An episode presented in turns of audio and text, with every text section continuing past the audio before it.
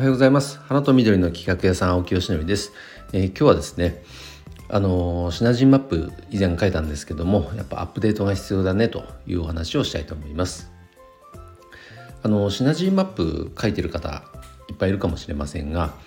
あの僕はですねこの植物に関する企画ごとっていうのをコンテンツをいくつかやっぱ同時進行で回しているので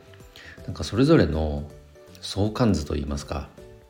どう関連関係し合ってるのかとかやっぱり把握してないといけないですよね。だし何か一つのアクションが一つのコンテンツのためだけのアクションになっちゃうと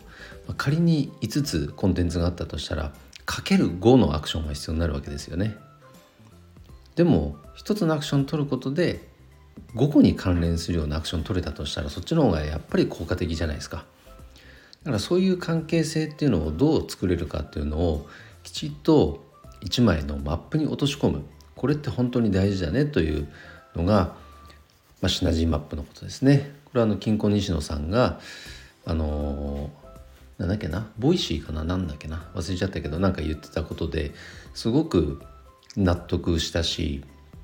あと僕が6年前から学んでいるアチーブメントの青木社長もおっしゃってました。ワンアクションマルチリターンという言葉で表現されてましたがじゃあそうマルチリターンがあるような関係性っていうのをどのように作れているかっていうのは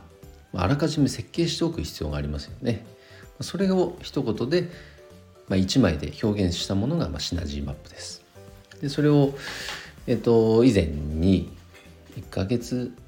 2ヶ月も経たないかぐらい前に書いたんですが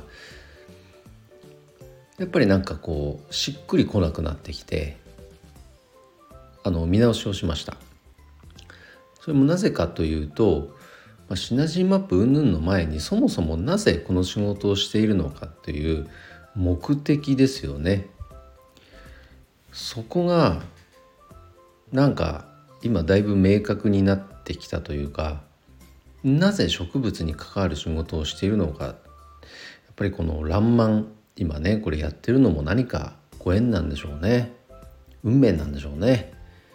その牧野富太郎先生の言葉から本当にハッとさせられる言葉があって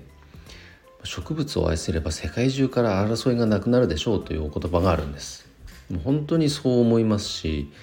じゃあそのために何ができるかなと。で花屋さんとかね園芸さん店さんがやってるのはその花のある生活空間を提供することでこのお花のある生活を、まあ、てん？てん？て空間を提供するためにお花とか植物を販売しているわけですけどもあくまでそれは、うんと、植物を愛するための一つの、まあ、空間生活空間の提案であってそれが全てではないですよね。他にもじゃあその心を育てていくためのうんと取り組みっていうのは提供できることっていうのはいっぱいあると思っています。ただそっちを提供している方っていうのはほとんどいませんのでじゃあ僕はそこを提供していきたいんだなっていうのがだいぶ腑に落ちてきたんですね。だから花向けっていうサービスとかステムンとかボタニーペイティング最近始めましたけどなかなか集客厳しいですね けどまあこういうこととかあとはやっぱりうんとなんだ今だったらクラフトジンこれをやっていこうかどうかちょっと検討してますが、まあ、こういうことがこうアイディアとしてあとは実際にやるかどうかその検討段階にやっぱ入ってくるっていうのはベースにこういうものがあるからだなっていうのがよく理解できてきたんです。でその中でもじゃあ法人向けのコンテンツはどれで個人向けのコンテンツはどれでじゃあそれぞれに向けてどういう PR SNS ででの発信をしているのかとか運営しているオンラインコミュニティはどの立ち位置にあるのかとか頭の中ではなんか分かってる気でもいるんですけども